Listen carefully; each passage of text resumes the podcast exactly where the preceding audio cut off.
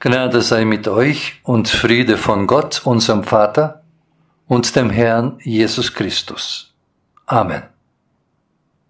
Wir hören zur Predigtext einen Abschnitt aus dem Buch des Propheten Jesaja im Kapitel 55, die Verse 6 bis 12.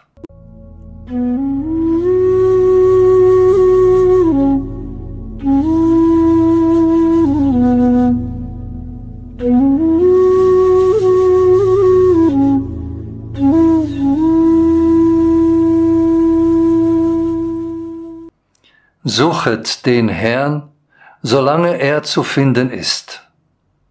Ruft ihn an, solange er nahe ist.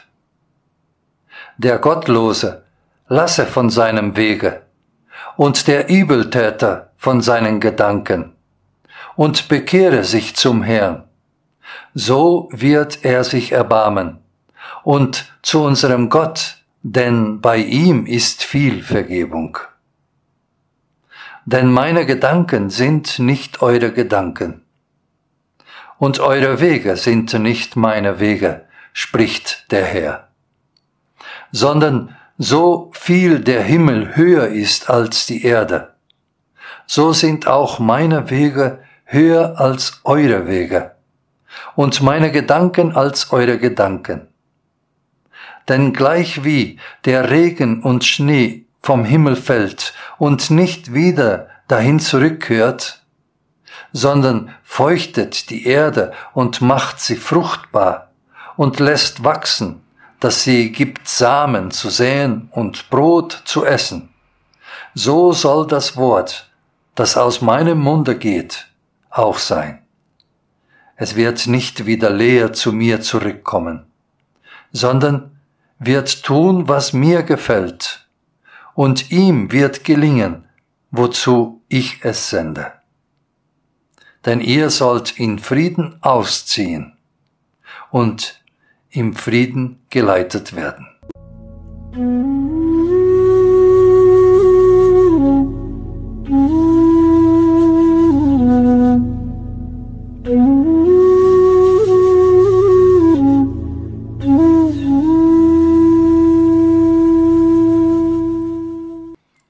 Wir beten, dass dein Wort in meinen Herzen starker Wurzel schlägt und dein Geist in meinem Leben gute Früchte trägt.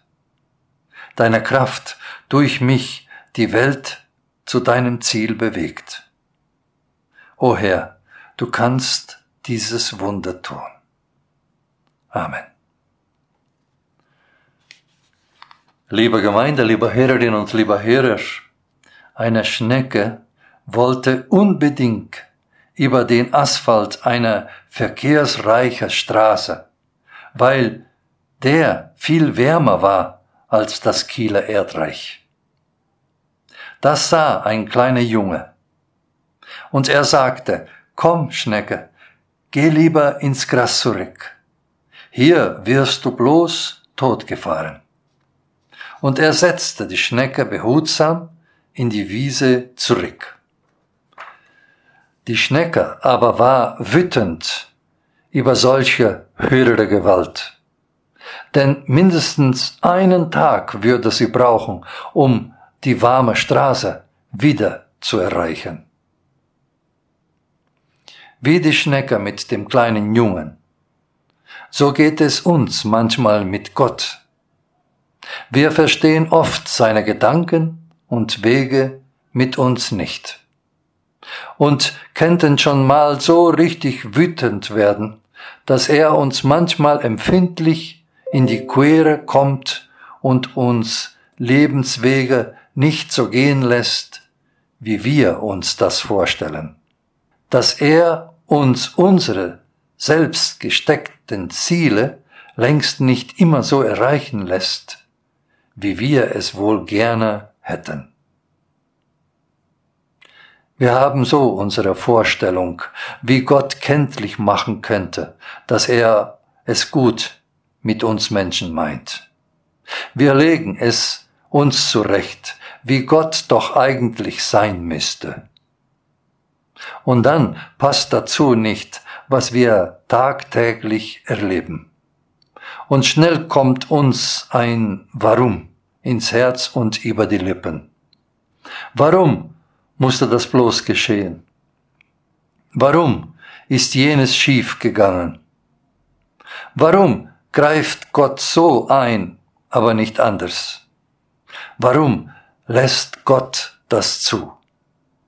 Warum kann es mir nicht besser gehen? Solche Fragen wussten auch die schon zu stellen, an die unser Bibelabschnitt zuerst gerichtet war. Die Israeliten in der Fremde Babylons. Warum können wir nicht endlich zurück ins gelobte Land, obwohl doch Gott die Heimkehr längst und oft zugesagt hat?